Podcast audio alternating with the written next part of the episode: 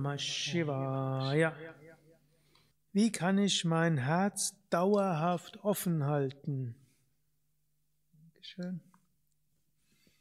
Immer an Gott denken, dann kann das Herz dauerhaft offen sein.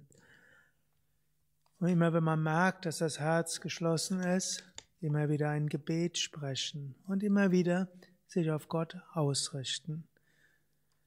Letztlich dauerhaft Herz öffnen geht, indem wir Gott verwirklichen. Meister wie Swami Shivananda hat immer das Herz offen gehabt.